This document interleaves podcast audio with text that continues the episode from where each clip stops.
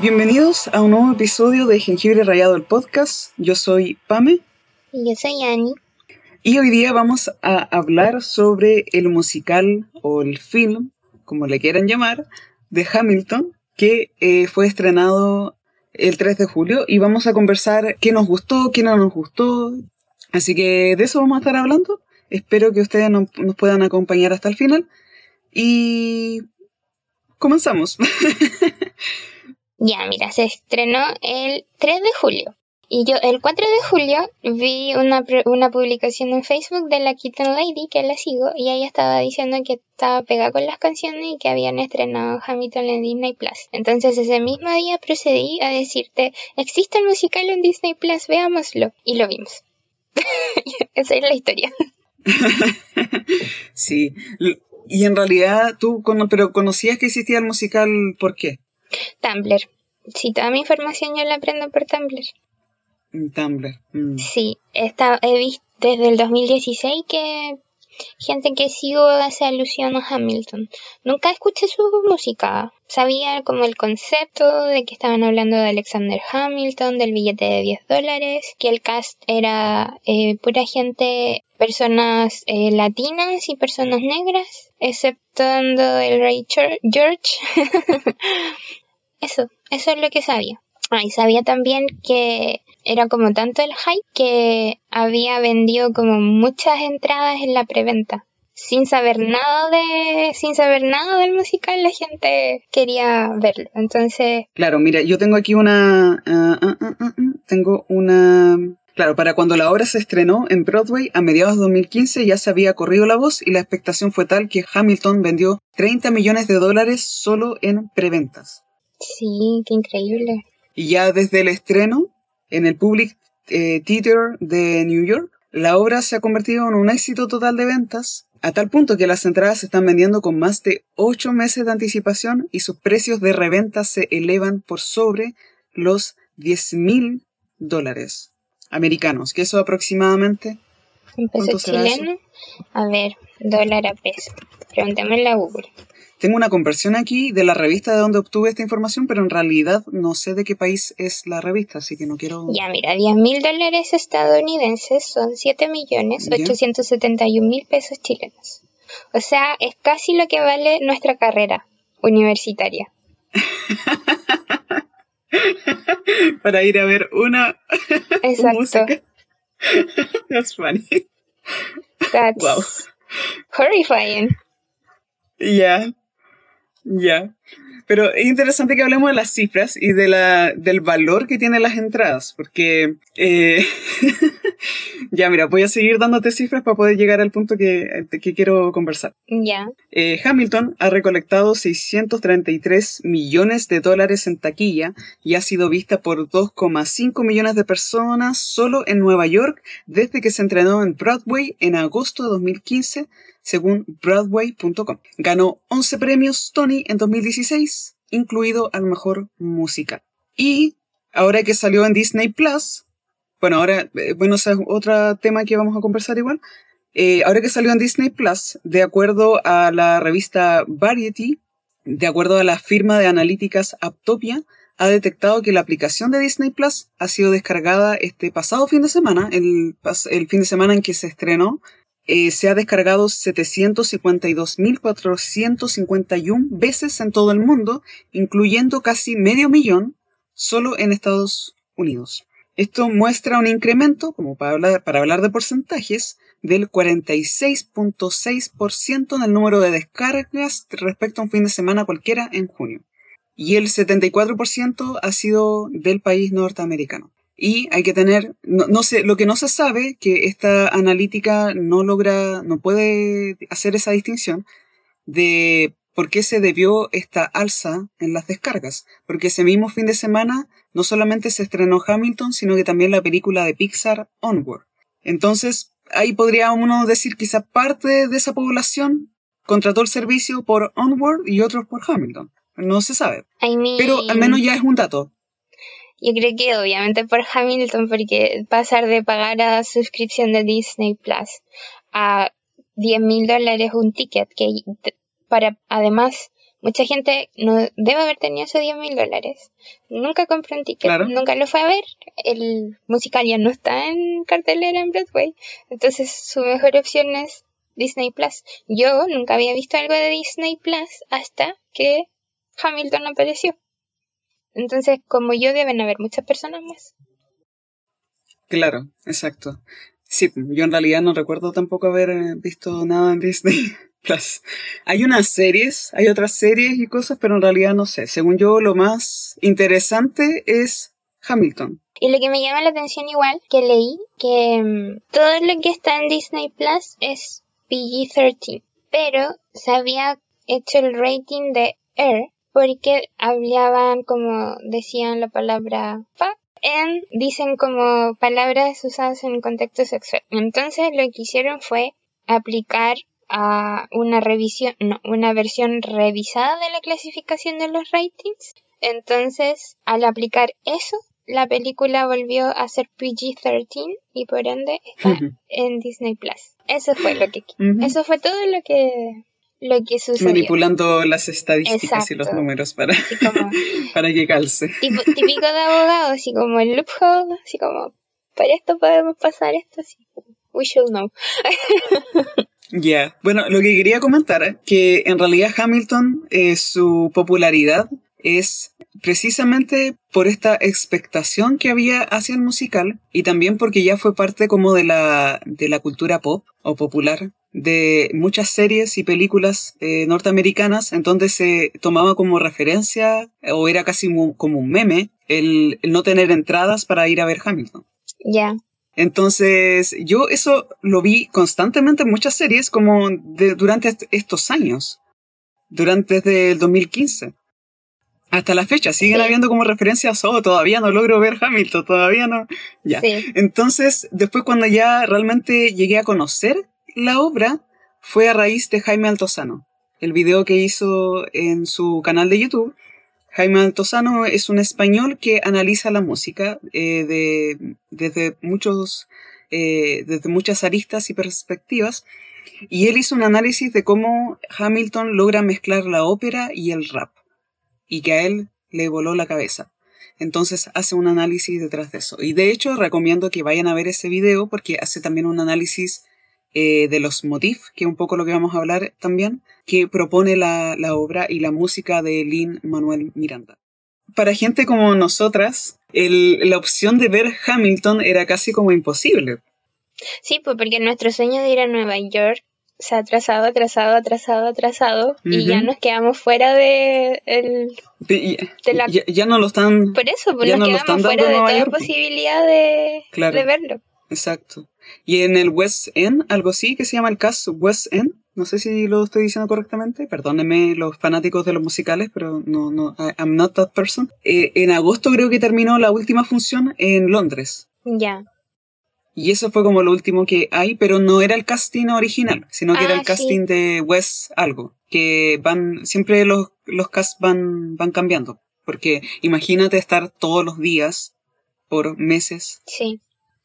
Sí, y, y en el teatro musical siempre hacen dos shows, uno en the evening y uno en the afternoon. Entonces, dos shows por día, too much. Agotador, agotador, sí. Y tener que estar en, en el, al tope de tu juego. Exacto. Todo el tiempo debe ser agotador. Por eso es una buena clase para alguien que quiere ser actor o actriz. Siento que es como la mejor clase, o para la orquesta, para los que participan. Pero bueno, lo que quería comentar era que Disney Plus logra tomar esta obra que siempre se ha hablado del teatro como un arte elitista, que solamente la clase alta puede acceder a ella, y tomó esa obra que pasó a, transformarse como en el Voz Populis de toda una generación, y lo trajo a una plataforma totalmente democrática, totalmente asequible para miles de personas. Que, como por ejemplo, tú y yo, que pudimos verla en la comodidad de nuestras casas. Así es. Lo que leí es que se había criticado que en la filmación, en la edición, hacía muchos cortes y saltos entre una cámara y otra. entre la vista de cámaras. Entonces que como que producía mareo a la gente que lo estaba mirando. Pero yo no percibí eso. Y yo soy bien de... Bueno, en realidad no me fijo tanto en la edición como tú. Pero no sentí mareo, porque si hubiese sido mucho me hubiera dado cuenta. Así es que... Pero la crítica venía de gente que fue a ver la obra. No, no, no. De gente que, gente que... vio la película en Disney Plus. Entonces que no, no, pero por eso, eh, fue a ver el musical en vivo y luego vio la producción en Disney Plus y hizo la comparación. Sí, donde lo leí fue un periodista del New York Times, que estaba hablando de por qué el film es una experiencia totalmente distinta a el musical en Broadway. Y porque él vio ambas cosas. Ah, ya, entiendo. Es que, claro, nunca va a poder imitarse la sensación y la experiencia de estar viendo en vivo Claro. Una obra de teatro, o sea, eso es imposible. Ahora, el, recurso de editar y de tener distintas tomas, porque eso a veces la gente no, no, no lo sabe, pero la película consiste en varias grabaciones de la misma, en el mismo teatro, que durante el mismo periodo. Pero consiste en varias grabaciones, entonces tomaron las mejores tomas y ángulos de, dependiendo de la noche y de cómo se dio la, el, la performance de los actores. Entonces, por eso a veces se pueden ver como problemas de mm, continuidad, en que en algún momento un actor tiene como una flor así en su vestimenta y en la otra toma no lo tiene. Oh. Entonces, hay, hay, errores de continuidad que es lo que siempre se da en las películas, pues y aquí también porque son distintas tomas. ¿Y por qué quisieron hacer distintas tomas? Eh, para poder tenerla, obtener distintos ángulos y no llenar el teatro de cámaras también, porque tenían que ser sutil. Entonces, de esa manera logran obtener distintos ángulos. Yo creo que lo que hizo la, el film de Hamilton, yo creo que enriqueció la obra. El hecho de poder poner, el hecho de poder tener close-ups en ciertas escenas, el hecho de poder tener eh, eh, dinamismo en cuanto al diálogo, las conversaciones. Yo creo que eso informa aún más la historia más que la perjudica. Mm. Y en una obra en vivo, tú solo, tú ves todo. Si fueses a ver una obra en vivo, tú ves solo un plano. Tú eres esa cuarta pared que se habla cuando se rompe la, cuarta pared. Tú eres esa cuarta pared, entonces tú solo, tú ves todo lo otro, incluido los movimientos detrás, de, la, de las cámaras cuando están eh, trasladando las cosas, em, otros personajes que no están teniendo relevancia en ese momento y están haciendo como que están conversando o haciendo otra cosa.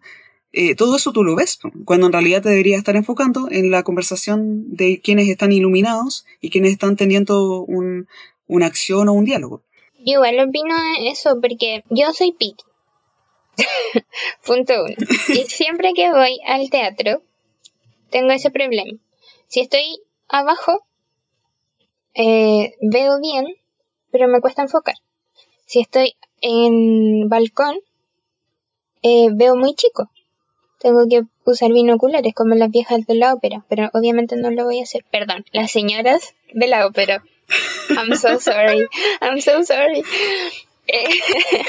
hay, hay jóvenes que igual lo hacen, pero es por la distancia. Claro, entonces, ya.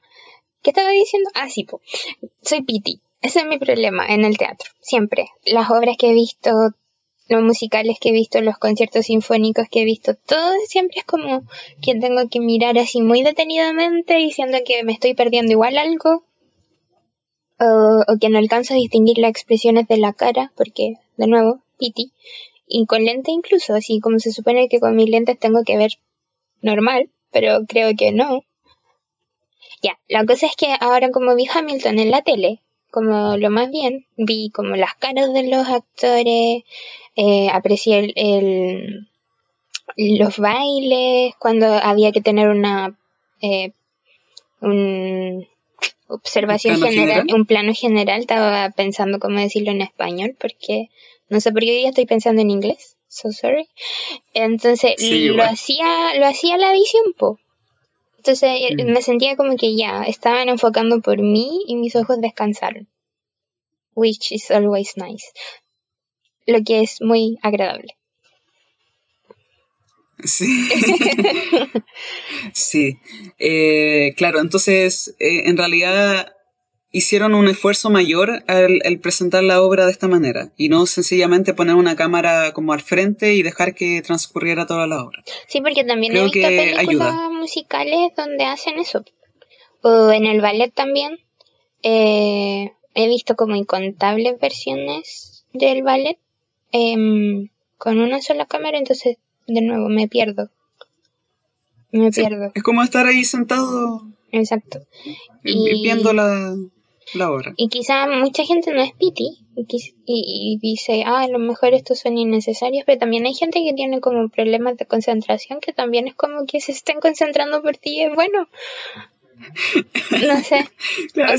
es el, punto de vista práctico de, de, esta solución que entregaron los editores y la producción de Hamilton del film. Sí. Esas son mi, ideas muy random, porque obviamente hay como mucho más que decir desde otros puntos de vista, pero tú sabes que yo pienso raro. No, pero es válido, es válido y, y exacto, yo, yo no tengo problemas visuales, pero siento que aportó el hecho de que fuese así, que fuese como con cortes eh, ah, y que fuese distintos ángulos. Pero ahora volviendo un poco a, analizándolo como musical musical. ¿Por qué nos gustó? Yo creo que ya a esta altura la gente que nos está escuchando ya se está dando cuenta de que nos gustó el musical. Eh, sí. Pero ¿por qué? ¿Por qué es tan bueno? ¿Y por qué lo recomendamos? Ya, mi opinión es la siguiente. Primero, eh, te enseña historia, aunque obviamente no es fiel fiel a la historia. Pero, de nuevo, ¿qué historia es fiel a lo que realmente pasó? Porque la historia la escribe el vencedor y toda esa chaya que es tema para otra vez. Em, pero como que la historia oficial de Estados Unidos no, no es como 100% Hamilton, obvio. Eh, pero es mucho más entretenido que una clase de historia.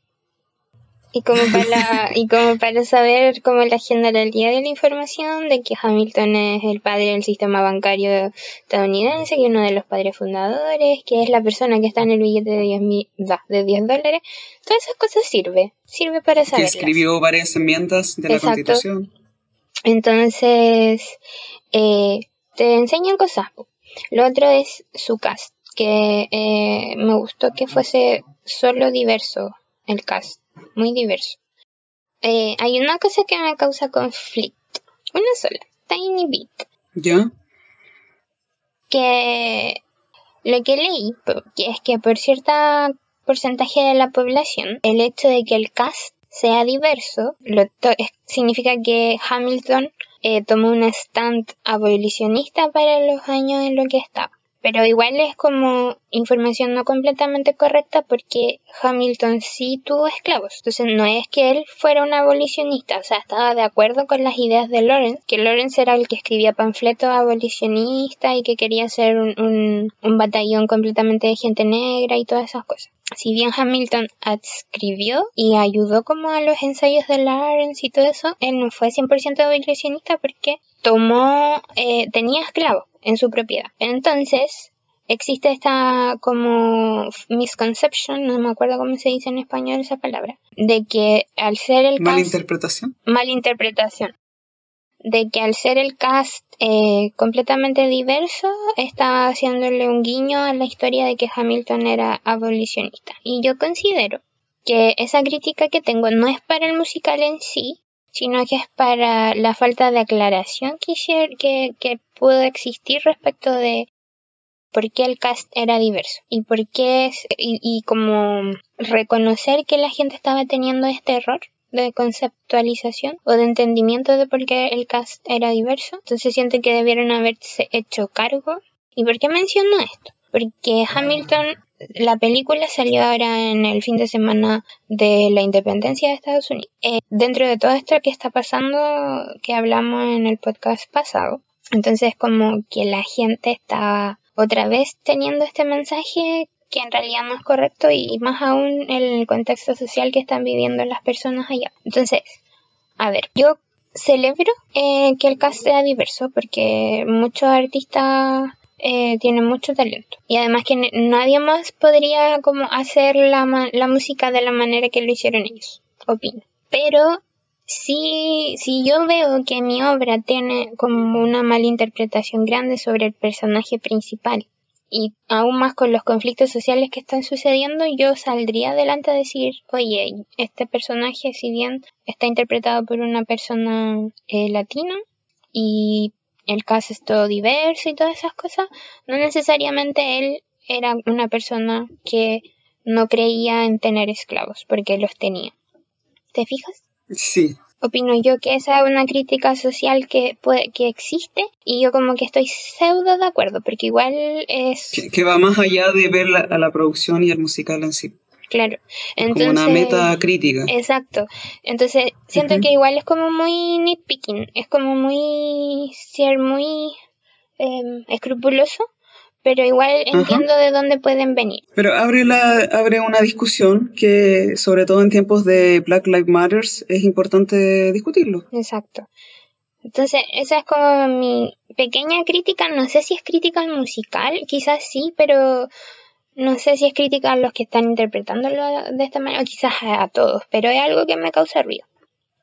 Ya, yo quisiera comentar al respecto que el musical explícitamente eh, representa a Alexander Hamilton como un abolicionista. Claro. Sí, porque eh, el lo cual no es cierto. sí, sí, sí, por eso no, no, no, eh, no, no, podemos hacer disculpas por el musical, porque el musical toma un, un elemento histórico que tiene relevancia, sobre todo para tiempos como hoy, y lo da vuelta señalando de que no, que como que Alexander Hamilton estaba proponiendo la abolición de, la esclavitud. Pero hubiese partido por sus propios esclavos. Por, eso te digo, pues, pero por eso te digo, ahí hace un, eh, hace un cambio histórico la obra. Porque de hecho tiene varios cambios históricos, no es demasiado fiel. De hecho, tiene pues, varias cosas que, están fuera de, lo histórico. Claro. Entonces, esa es una cosa. Eh, no, no, no es como que tienen que ellos explicar o la gente tuvo que analizar como en detalle, sino que era algo evidente de la obra. Mm. ¿Ya? Pero lo otro extraño que me llama la atención a lo que tú señalas, que tú viste a una porción de la gente que está criticándolo de esa manera, yo he visto el, el otro lado de la moneda, de gente tomando la obra Hamilton como una bandera de batalla para las marchas del Black Lives Matter con carteles de Hamilton, con frases de, con quotes de la música, de la letra, mm. como para arengarse, para seguir batallando y luchando por la vida de la gente negra. Es que igual Entonces han tomado... Exacto, pues igual tienen elementos y arengas como de libertad. Sí, pues. Y eso para, y libertad para todos. Entonces, es verdad, no se, no es históricamente accurate, pero eh, ahí Lid Manuel Miranda tomó una libertad artística y dijo, no, lo voy a hacer de esta otra manera. Claro. Por cualquiera razones que haya tenido. Y, eso mismo ha sido usado para arengar muchas marchas que han estado ocurriendo en estos, eh, en estos, en esta semana, en estos meses en Estados Unidos. Entonces hay como ambas cosas. Sí, sobre ese punto yo igual había visto que estaban usando un quote de Hamilton que era em, que The Immigrants Get the Job Done. Em, cuando estaban protestando contra Trump por su política anti-inmigrante y su construcción de la muralla entre Estados Unidos y México. Em, pero claro, Hamilton era un inmigrante y tenía como más sentido que se incluyese esa narrativa dentro de su historia, pero se confunde pero no Lo otro. Exacto, no hay que confundirlo con lo otro.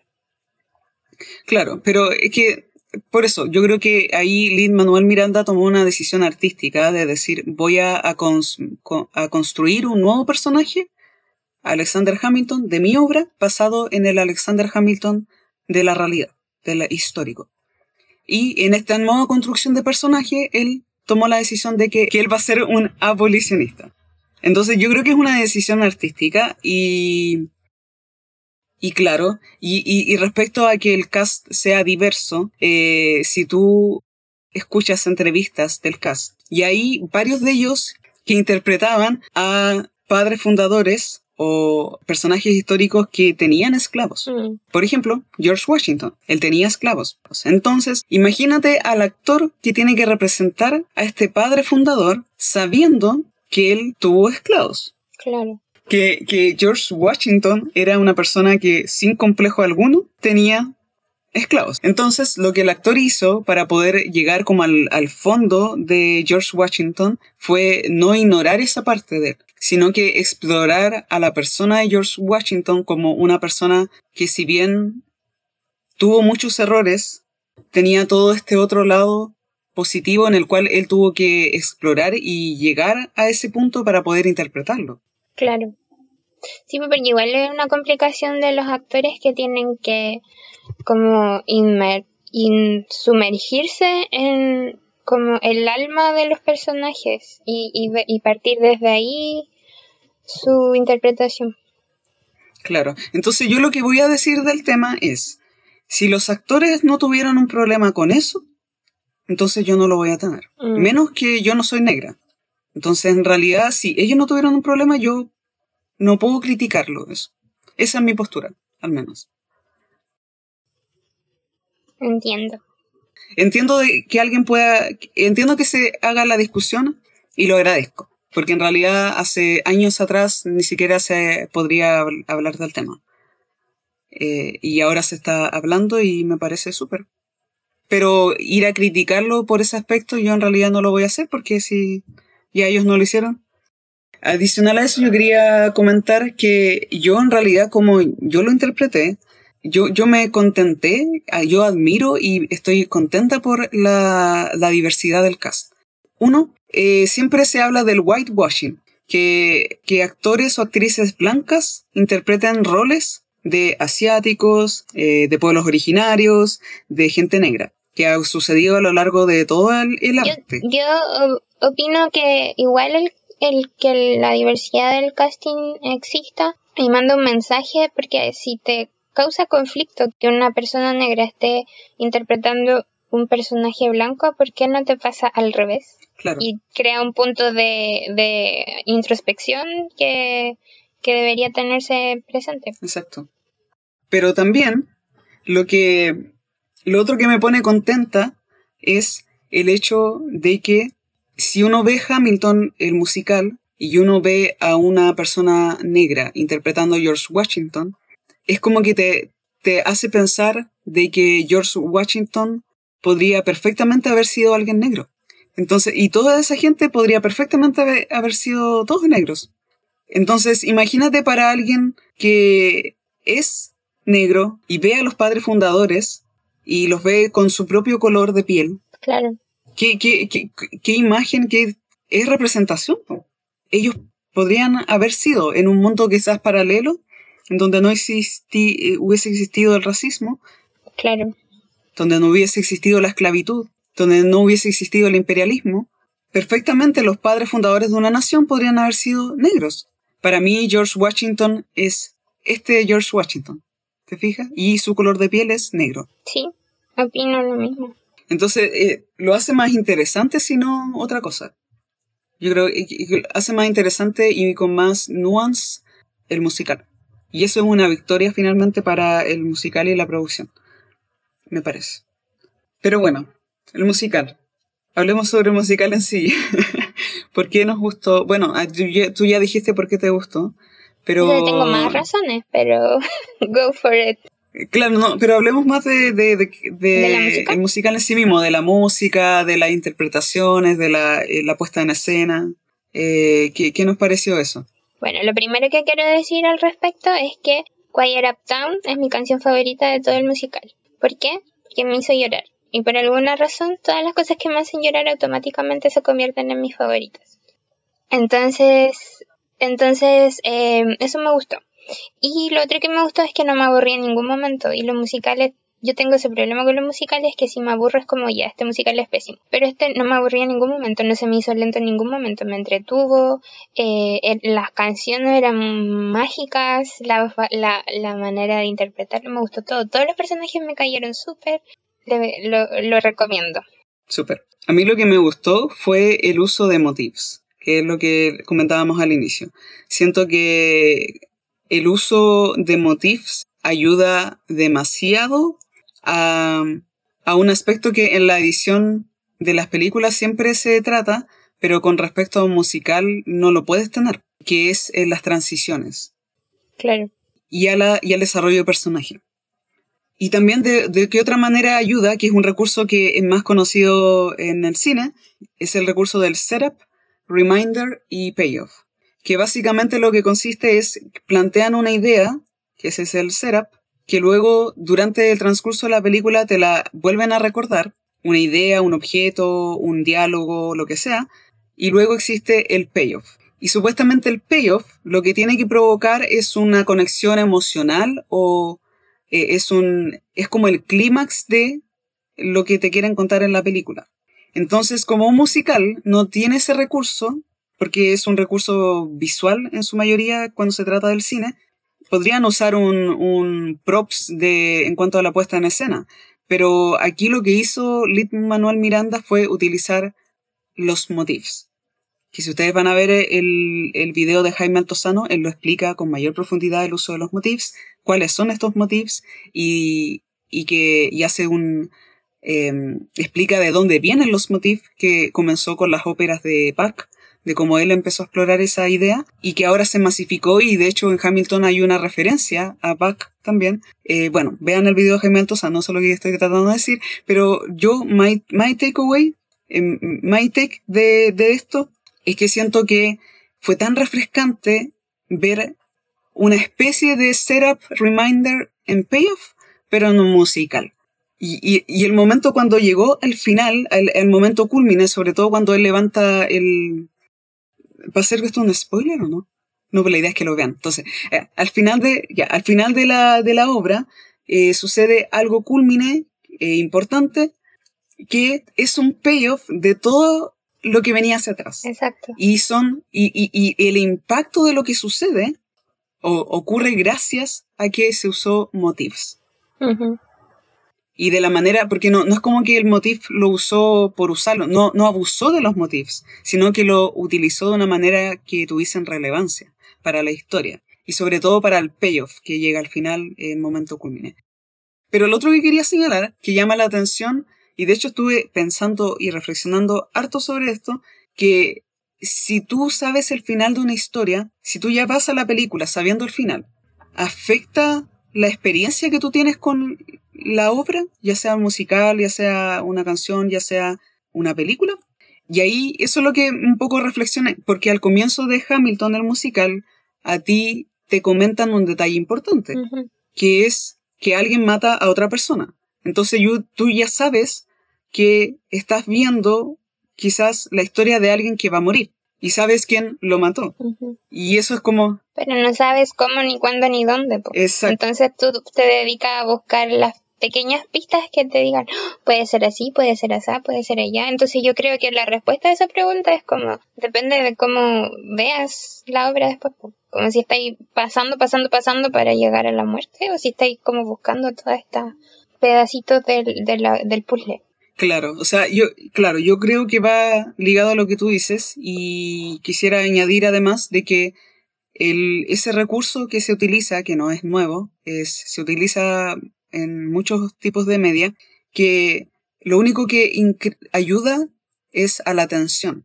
Y lo que yo creo que importa es cómo ejecutas esa atención, cómo la ejecutas, cómo ejecutas esta idea que tú ya sembraste y que tus espectadores ya saben, pero que al final la van a volver a ver o la, la van a ver como sucedió en verdad. Puede que te la presenten una vez más y tú digas, ah, pero esto ya lo vi, pero el impacto de ver eso es distinto, dependiendo de cómo ejecutaron en el transcurso para llegar a eso. Y creo que Hamilton en eso yo les doy 10 puntos de 10, eh, porque la ejecución fue fenomenal y sirvió. Sí, y también para agregar a esa idea es como igual un recurso, es parecido a un recurso literario que se usa, eh, que es el raconto. Eh, no sé si saben, pero el raconto es cuando el, se ocurre al principio de un relato, te cuentan como el, lo culmine del relato. Eh, entonces, partiendo de ese punto de vista, tú comienzas a leer toda la historia. Es un recurso literario que se usa bastante y es como busca enfocar lo que tienes que buscar en la obra. Eh, y si bien acá no es como un reconto, porque no es como que te dieron una, eh, una representación detallada de cómo terminó la obra, eh, sí te causa, eh, te muestra cómo navegarla y qué buscar y qué esperar y, y causarte ese impacto que, del que tú hablabas. Y, y me encanta que sea asemejable a una figura literaria porque ahí, ahí, te das cuenta de que se pensó en cómo contar la historia y se usaron eh, estos eh, motivos y estos recursos para eh, contar una buena historia y se nota. Claro. ¿Te acuerdas de algún motivo? Eh, ¿No serán spoilers? Uno que no sea spoiler, que es el tema y no queremos dar spoilers, pero Square no hablemos del que es obvio. Eh, it's quite up down, oh, that will be enough. Um, look around, look around. Claro. Claro, look around es una buena. Eh, un, buen motif que no spoilea tanto. That will be enough también. Y it's quiet out town. Y lo, lo menciono este únicamente porque escuchen esa canción y lloren conmigo, por favor. Pero, ¿cuál es tu motif más favorito? Si es que tienes uno. Yo tengo uno. No, no es el obvio. No es el, el que yo creo que a ti te exacto. gusta. No, no sé. No es el, sino que es look around. That- y that will be enough. Porque, porque siento que esas partes de la historia como que me hablaron más. Porque eran como de la emocionalidad más que de la historia. O de la biografía de él. Sino que eran como de, la, de relaciones interpersonales, que es lo que a mí más me llama la atención de toda narrativa. Claro. Mira, para. Es que yo tengo uno favorito que no es necesariamente el que tú estás pensando, sino que es Satisfy. Oh, true, true, true, true. Claro, porque true. cuando, cuando hacen el cambio, cuando vuelven a utilizar la palabra satisfy, ya es de las últimas que utilizan, hay un cambio, hay un quiebre en, en, el, en la es lo que relación. significa igual. En lo que, y en lo que significa, exacto. Entonces, como que en la potencia emocional que tiene cuando ya lo dice, como, ya, ¿tú nunca estarás satisfecho? Mm, Ah, espero que estés satisfecho con eso. Como una cosa así es lo que dice la frase.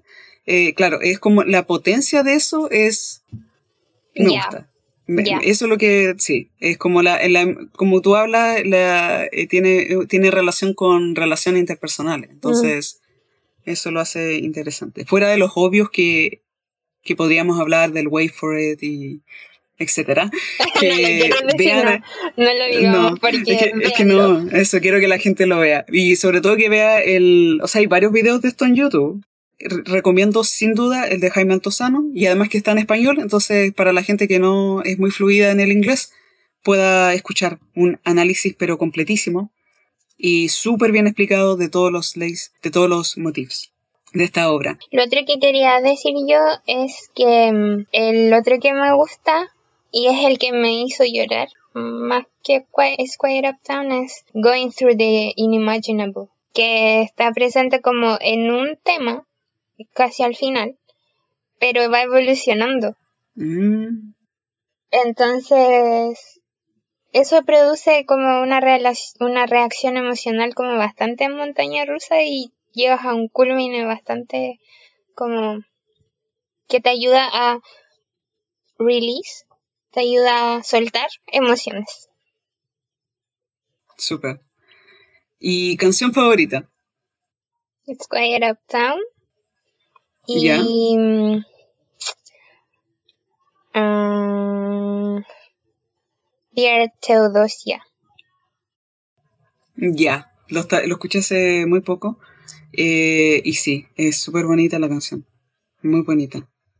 Yo, mi favorita es Satisfy. No, no, no, no el motif, sino que la canción se llama eh, eh, Satisfy.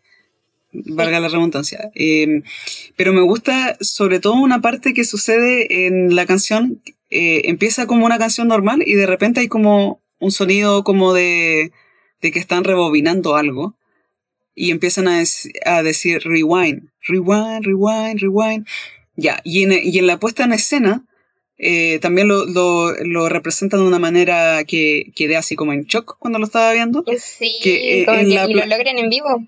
Claro, en el escenario hay una especie como de... de plataforma rodante. Una plataforma que va rodando, exacto, que va girando, que permite que se genere más dinamismo en, la, en las eh, escenas. Y en esta escena, claro, van girando porque están haciendo el rewind, como el, ¿cómo se dice en español rewind? retroceder. Están retrocediendo. Entonces están retrocediendo la escena y, y, vamos a ver una misma escena que ya habíamos visto hace como tres minutos atrás.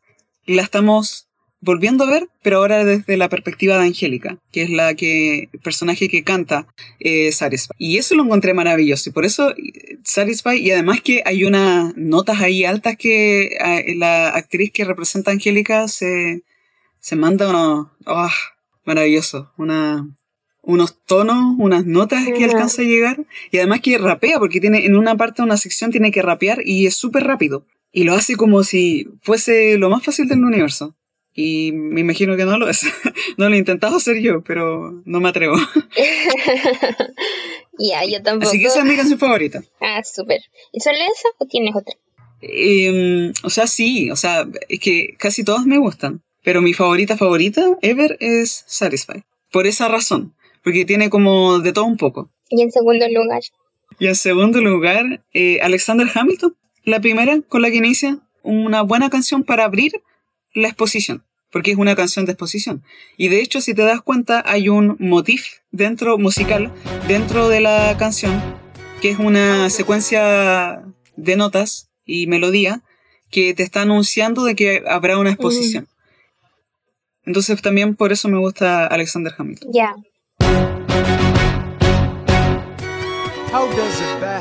Que inicialmente se llamaba The Hamilton Mixtape. Tiene mucho sentido ese nombre, debo decir. Claro, porque inicialmente Lin Manuel Miranda, en una presentación en la Casa Blanca eh, del año 2009, me parece, él presentó esta canción como un proyecto que él estaba haciendo que se iba a llamar, que era, era un álbum conceptual, eh, que se iba a llamar The Hamilton Mixtape. Y la canción que ya tenía lista era Alexander Hamilton. Qué. Y claro, en el momento en la Casa Blanca se rieron de él, porque ¿quién iba a hacer un rap sobre el ministro de Hacienda y padre fundador? Es como, ¿por qué? Mírenlo. Entonces lo tomaron, claro, lo tomaron para la, la broma. Pero también otro dato interesante es que Lin Manuel Miranda cuando leyó el libro que era como una especie de biografía de Alexander Hamilton, él inmediatamente pensó, estoy seguro que alguien hizo un rap respecto a esto. Lo buscó y no había nadie que había hecho un rap sobre Alexander Hamilton. Para la sorpresa de él, no más, porque nadie más lo estaba esperando. Pero porque él inmediatamente hizo la conexión con el rap por un sentido muy práctico porque dijo, acá en Alexander Hamilton hay mucha historia. Y hay muchas cosas interesantes que se podrían transformar en una historia para poder contarla.